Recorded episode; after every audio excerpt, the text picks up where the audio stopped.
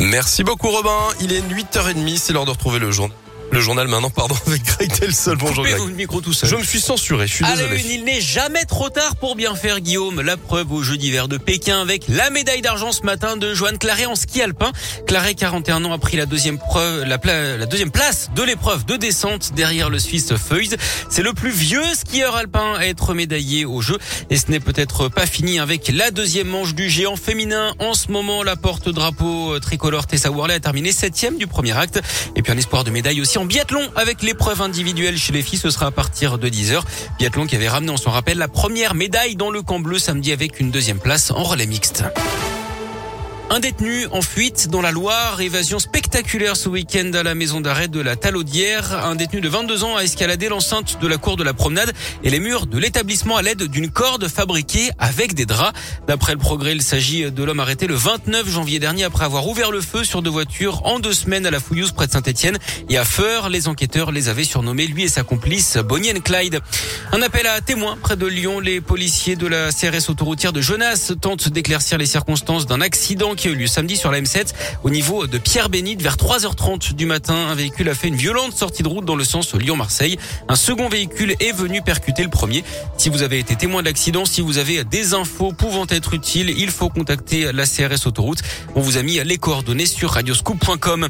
À Lyon, une start-up invente la carte de visite du futur. Terminer la traditionnelle carte en papier. Place à la carte virtuelle. L'entreprise Glibble, basée au campus HEP à Gorge de Loup, a développé une appli et un site internet. On peut y créer sa carte de visite, la personnaliser avec ses informations de contact et la partager gratuitement.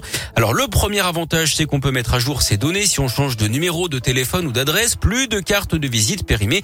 Et puis deuxième avantage, c'est écolo, selon euh, Rémi Goutarel, l'un des deux fondateurs de Glibble. Une seule carte de visite papier consomme entre 1 et 2 litres d'eau juste pour sa fabrication, euh, rejette un équivalent de CO2 euh, de 1 gramme euh, et il est nécessaire de consommer euh, environ 30 produits chimiques juste pour sa fabrication. Euh, donc on a un impact environnemental qui est assez important et on sait que 80% des cartes de visite qui sont distribuées finissent à la poubelle ou sont perdues au bout de 4 jours en moyenne.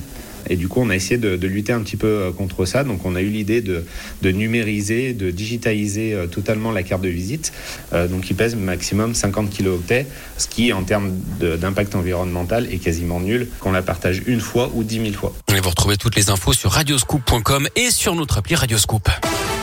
Le sport, on en parlait en début de journal. On parle cette fois basket avec la victoire de l'Asvel 86-81 face à Strasbourg hier à l'Astrobal en championnat. Victoire également en rugby pour l'équipe de France dans le tournoi Destination 37 à 10 contre l'Italie. En Ligue 1, je vous rappelle la défaite de l'OL, hein, battu 2-0 par Monaco samedi. Lyon qui perd une place et se retrouve huitième du classement. Puisqu'on parle de foot, notez la première victoire du Sénégal de son histoire en Coupe d'Afrique des Nations. Victoire en finale au tir au but face à l'Égypte. Et puis la joueuse de tennis chinoise Peng Shuai a rencontré le le président du comité international olympique. On s'en rappelle, hein, l'athlète chinoise avait disparu plusieurs semaines après avoir révélé des agressions sexuelles mettant en cause un haut responsable chinois. Dans l'équipe, elle affirme hein, pourtant qu'elle n'a jamais disparu. Elle dit aussi au passage qu'elle prend sa retraite sportive. Oui.